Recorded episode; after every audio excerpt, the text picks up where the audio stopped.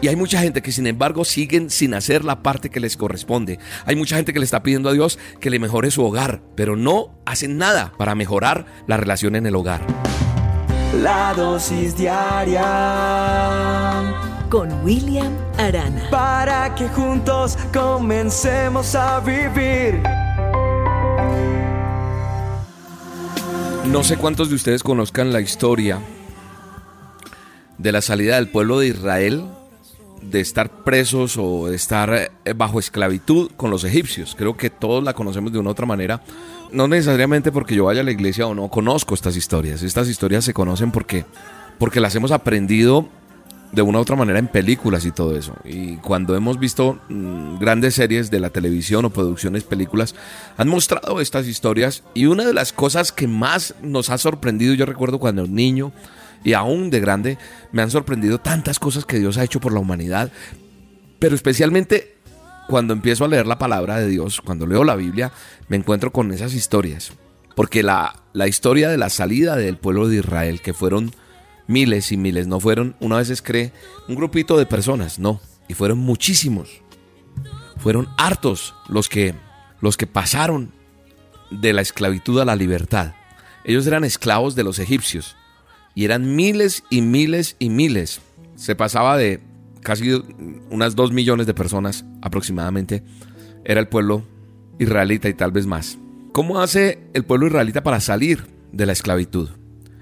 Dios interviene mandando unas plagas a Egipto. Y la última plaga hace que mueran los hijos, el primogénito de cada familia. Y ahí muere el hijo del faraón. Y hace que ya él se da después de nueve plagas más que antecedían esta, que era la décima. Entonces el faraón le dice, está bien, váyanse, váyanse, quiero que se vayan. Y antes de salir los israelitas pidieron ropa y cosas hechas de oro y plata de los egipcios. Y los egipcios, como le tenían ya tanto miedo, les entregan todo lo que los israelitas piden. Entonces dice la Biblia que unos días después los israelitas, después de caminar, llegan a un sitio hasta donde pueden llegar, que es el Mar Rojo. No pueden pasar de allí, allí descansan. Mientras tanto, al otro lado, en Egipto, el faraón y sus hombres como que reaccionan y se arrepienten de haber dejado ir a los israelitas. Y entonces dicen, oiga, pero venga, teníamos gente esclava aquí, necesitamos ir por ellos. Hoy el enemigo que te ha tenido en esclavitud está volviendo a ir a buscarte. A decir, venga, venga, deje ir a esta mujer, deje de ir a este hombre, deje de ir, deje ir a este joven. Hay que ir a volver a buscarlos, porque era esclavo mío y se me fue. Ahora dice que ora, Ahora dice que escucha las dosis. Ahora dice que Dios hace milagros en su vida. No, no, no, no. Tengo que ir por él. Porque él tiene dudas a veces. Los israelitas están descansando y están felices. Pero de pronto a lo lejos se divisa que vienen cientos de hombres soldados del faraón, los egipcios. Dice que una nube hizo como un polvo, una nube, no dejaba que los soldados vieran a los israelitas, pero los israelitas los vieron. Y dice que tuvieron gran temor y empezaron a, a quejarse, porque uno se queja, uno tiene el milagro y gloria a Dios, pero cuando viene la prueba empieza a quejarse, ah, y pelea con Dios, y le reclama a Dios. Y hay algo que me mueve mucho para esta dosis que Dios puso en mi corazón y en mi boca hoy, y es una una breve porción que hay de toda esta historia que he tratado de sintetizar, que está en Éxodo 14, Éxodo 14, 14 para los que les gusta buscar. Dice, Jehová peleará por vosotros y vosotros estaréis tranquilos. Ellos están ahí tranquilos, pero esa tranquilidad pasa porque ven que vienen por ellos y los quieren como matar o se los van a llevar otra vez a la esclavitud. Entonces se desesperan. Y el, el, texto me dice esto, Jehová peleará por vosotros y vosotros estaréis tranquilos. Entonces Jehová dijo a Moisés, ¿por qué clamas a mí? Di a los hijos de Israel que marchen. Tú alza tu vara y extiende tu mano sobre el mar y divídelo y entren los hijos de Israel por medio por en medio del mar. Entren. me gusta mucho como le dice el Señor, ¿por qué clamas a mí? Yo ya te di a ti una autoridad, yo ya a ti te di, te delegué cosas. Ponlas a funcionar. Tal vez hoy en día estás en la actitud de muchos, como los israelitas.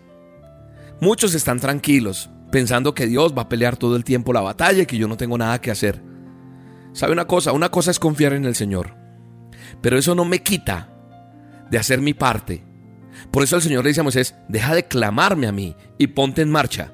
No es solamente, ah, no, pues el Señor peleará por mí. No, creo que también tengo una responsabilidad yo. Y la clave para que nosotros desarrollemos una vida plena es, además de clamar, empezar a marchar. Es decir, pedirle a Dios que haga su parte, pero también yo estar dispuesto a hacer la mía. Tú tienes que estar dispuesto o dispuesta a hacer la tuya. Aún hay personas que sabiendo lo que el Señor quiere para sus vidas, siguen ahí sin ponerse en movimiento para el cumplimiento de lo que Dios quiere. Dios ya te habló claramente, claro.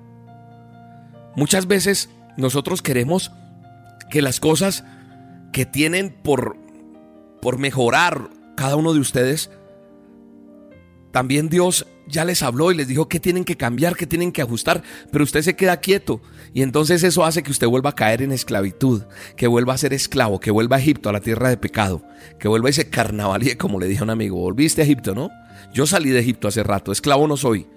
Y hay mucha gente que sin embargo siguen sin hacer la parte que les corresponde. Hay mucha gente que le está pidiendo a Dios que le mejore su hogar, pero no hacen nada para mejorar la relación en el hogar. No se cuidan como pareja, no se cuidan alimentándose emocionalmente, con detalles, haciendo cosas por el hogar. Hay mucha gente que le pide a Dios un trabajo, ay Señor, dame un trabajo mejor, ay es que este trabajo, y la quejadera, pero no sales a buscar un buen trabajo. Tú le pides a Dios cosas, Señor, yo no quiero más deudas, pero te sigues buscando prestado. O a lo mejor dices, bueno, Dios ya me ayudó, te hizo el milagrito y vuelves y te carnavaleas o vuelves otra vez a la vida de... No, no, no, sigues en esclavitud. Mucha gente quiere que Dios le regale la casa, pero ni siquiera ahorran. Uy, no, pero es que una casa vale mucho, pero no has empezado ni siquiera a ahorrar. Yo quiero que entiendas que la oración no hay que usarla para escondernos detrás de ella. Sí hay que orar, pero sin la acción que me corresponde realizar, eso no funciona. Yo hoy te invito a través de esta dosis que empieces a usar lo que Dios ya te dio. La mayoría de las soluciones, escúchame bien porque esto es una perlita, resáltala. La mayoría de las soluciones a tus problemas están en tus propias manos, porque Dios te ha dotado de recursos para que con la bendición que Él te dio resuelvas las situaciones más difíciles. Dios, Bendícenos, ayúdanos a extender nuestra vara, a marchar, a pasar adelante. Dios va a hacer cosas para que se impida lo que el plan del enemigo ha trazado para tu vida, porque Dios te va a guardar siempre y cuando tú le seas fiel. Un abrazo. Contigo no existen temores, no hay lugar para la duda, no hay espacio para el dolor. ¿Quién dijo miedo? Si yo camino con